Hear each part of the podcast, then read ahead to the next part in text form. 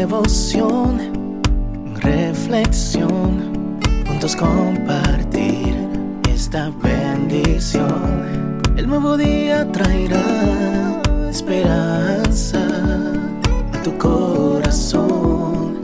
Qué bendición. Darwin Rodríguez, el podcast. Meditaciones matinales para adultos. Plenitud en Cristo. Escrita por el pastor Alejandro Bullón. La señal que os ha nacido hoy en la ciudad de David un Salvador que es Cristo el Señor. Esto os servirá de señal. Hallaréis al niño envuelto en pañales, acostado en un pesebre. Lucas 2, 11 y 12. Elmer cree que nació para sufrir. En su opinión, el cristiano debe ser pobre y sufriente. Cristo lo fue. Y si el Maestro no tuvo comodidades en la tierra, ¿por qué sus seguidores deberían tenerlas?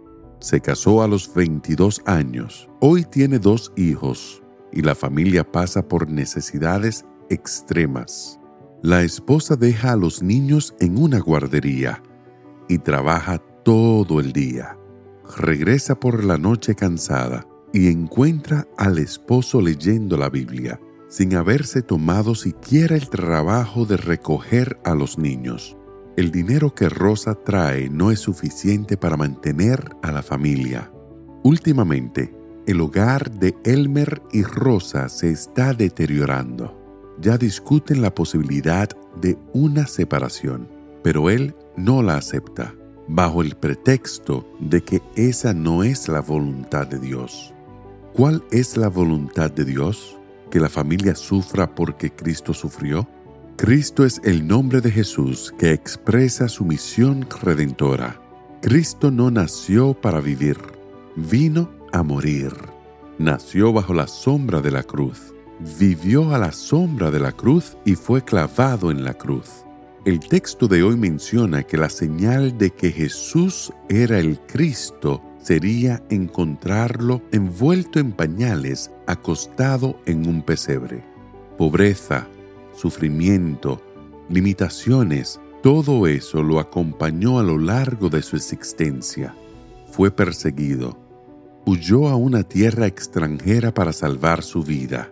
Las zorras tienen cuevas y los pajarillos nidos, pero él nunca tuvo donde reclinar su cabeza. Todo eso ¿Con qué objetivo? Para que tú vivas la vida abundante. Su pobreza es tus riquezas, sus limitaciones tu abundancia, su muerte tu vida. Nadie tiene el derecho de vivir una vida sin ambiciones, alegando que Cristo fue pobre. La pobreza es una de las consecuencias que el pecado trajo a este mundo. Por lo tanto, mientras exista el pecado, existirá la pobreza. Pero Jesús vino a liberarnos de la mediocridad y el conformismo. Vino a liberarnos de la ignorancia y de la miseria. La salvación que Él ofrece no tiene solo que ver con la vida eterna que recibirás en ocasión de su retorno triunfante a este mundo sino también con una vida de prosperidad en esta tierra. Con Cristo, las cosas eran diferentes. Él vino a sufrir y a morir. Era la única forma de salvarte.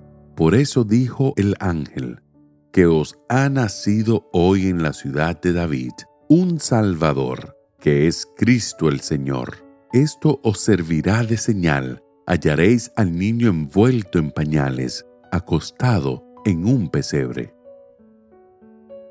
Que el Señor te bendiga en este día. Sé fuerte y valiente. No tengas miedo ni te desanimes, porque el Señor tu Dios está contigo donde quiera que vayas.